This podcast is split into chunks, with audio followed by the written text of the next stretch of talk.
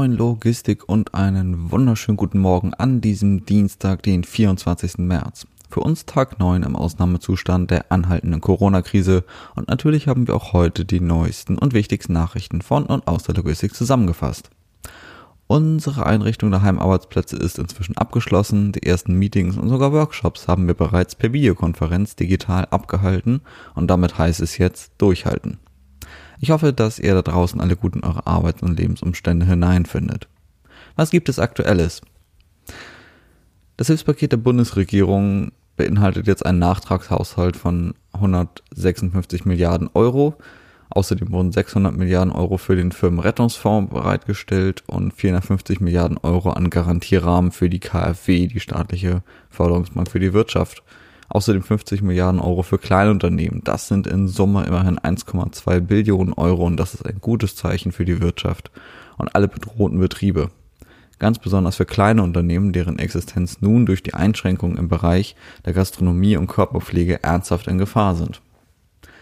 Der Europäische Rat ebenso wie, die Deutsche, äh, wie der Deutsche Bundestag haben Lösungen auf den Weg gebracht, Sitzungen und Beschlüsse in Videokonferenzen abzuhalten.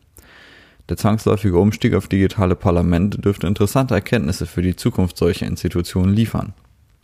Mit Spannung erwarten wir in den nächsten Wochen auch die Entscheidung des IOC zu den Olympischen Spielen in Tokio. In den kommenden vier Wochen soll hierzu eine Entscheidung verkündet werden. Es bleibt nur zu hoffen, dass das IOC so vernünftig ist, die Spiele wenigstens zu verschieben. In Hamburg liegt die offizielle Zahl der Infizierten inzwischen bei 989 Fällen, das sind also knapp 1000 Fälle und 102 Fälle mehr als gestern. 55 Menschen werden im, Kranken im Krankenhaus behandelt, 14 davon intensiv. Der exponentielle Anstieg flacht damit zwar scheinbar langsam ab, ein sicherer Rückgang der Zahlen ist dies aber statistisch gesehen noch nicht. China hatte gestern erneut keine offiziellen Neuinfizierungen zu melden und auch in Italien ging die Zahl der Infektionen stark zurück. Das lässt auf eine Wirksamkeit der Maßnahmen hoffen. Es heißt trotzdem weiter durchhalten.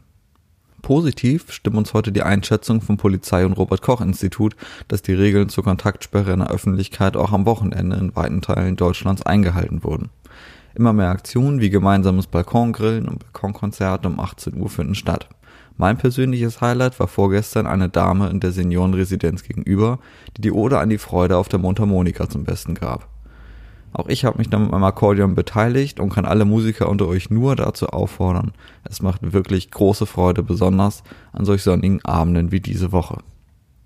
Was gibt's noch aus der Dispo?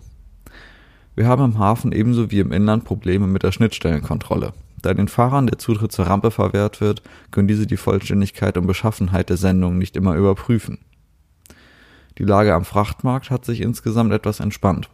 Die Lockerungen im Bereich Kabotage und Lenk- und Ruhezeiten wirken sich positiv aus.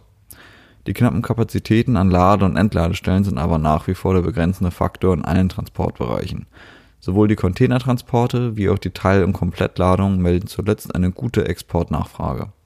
Diese kann jedoch nur bedient werden, wenn die Abfertigungen in den Häfen hinterherkommen.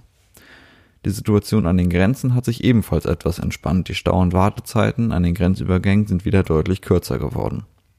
Die Logistik findet sich nach aktuellem Stand also langsam in der Krise zurecht. Die kommenden Wochen werden aber erst zeigen, wie stark die Einbußen im Seefrachtverkehr aus China wirklich sind. Kommen wir wieder zu unseren Hinweisen. Bitte achtet weiterhin auf die Einhaltung der vorgegebenen Maßnahmen, also Hände waschen, nicht ins Gesicht fassen, Abstand zu anderen Menschen einhalten und Kontakte einschränken, soweit es geht. Wer seine Mitmenschen schützen will und ein Zeichen der Höflichkeit setzen möchte, kann sich über selbstgemachte Gesichtsmasken Gedanken machen. Warum Masken eure Mitmenschen schützen, besonders bevor ihr die Symptome bemerkt, und warum ihr selbst aber nicht geschützt seid, erfahrt ihr detailliert in der gestrigen Folge des Coronavirus-Updates per NDR Info. Ich kann euch diesen Podcast generell sehr empfehlen, wenn ihr mehr über den Stand der Forschung und wissenschaftliche Antworten auf die aktuellen Fragen sucht. Sendet uns auch gerne eure Werke und Entwürfe für Do-it-yourself-Masken an podcast.sitra-spedition.de. Gebetsartig wiederholen wir auch heute unseren Aufruf zur Blutspende. Informiert euch über Blutspenden in eurer Nähe oder online beim Deutschen Roten Kreuz. Jede Spende ist ein wichtiger Beitrag für unsere Gesellschaft. Ebenso wie jede Hilfe für Menschen aus Risikogruppen. Unser ganz besonderer Dank heute geht an alle Erntehelfer und Landwirte, die auf den Feldern der Bundesrepublik dafür sorgen, dass wir alle jeden Tag mit gutem regionalem Obst und Gemüse versorgt sind. Ein anstrengender Job, der viel zu selten die Wertschätzung erhält, die er verdient. Darum danke an euch. Die fehlenden Erntehelfer aus Osteuropa werden für diese Saison und die entstehenden, anstehenden Ernten, auch die Spargelernte, zu einem großen Problem.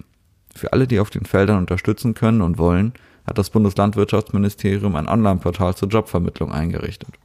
Das war's für heute von mir. Alle Informationen und Quellen zur Folge findet ihr wie immer in den Show Notes. Passt auf euch auf, bleibt entspannt und kommt gut durch diesen Dienstag. Tschüss.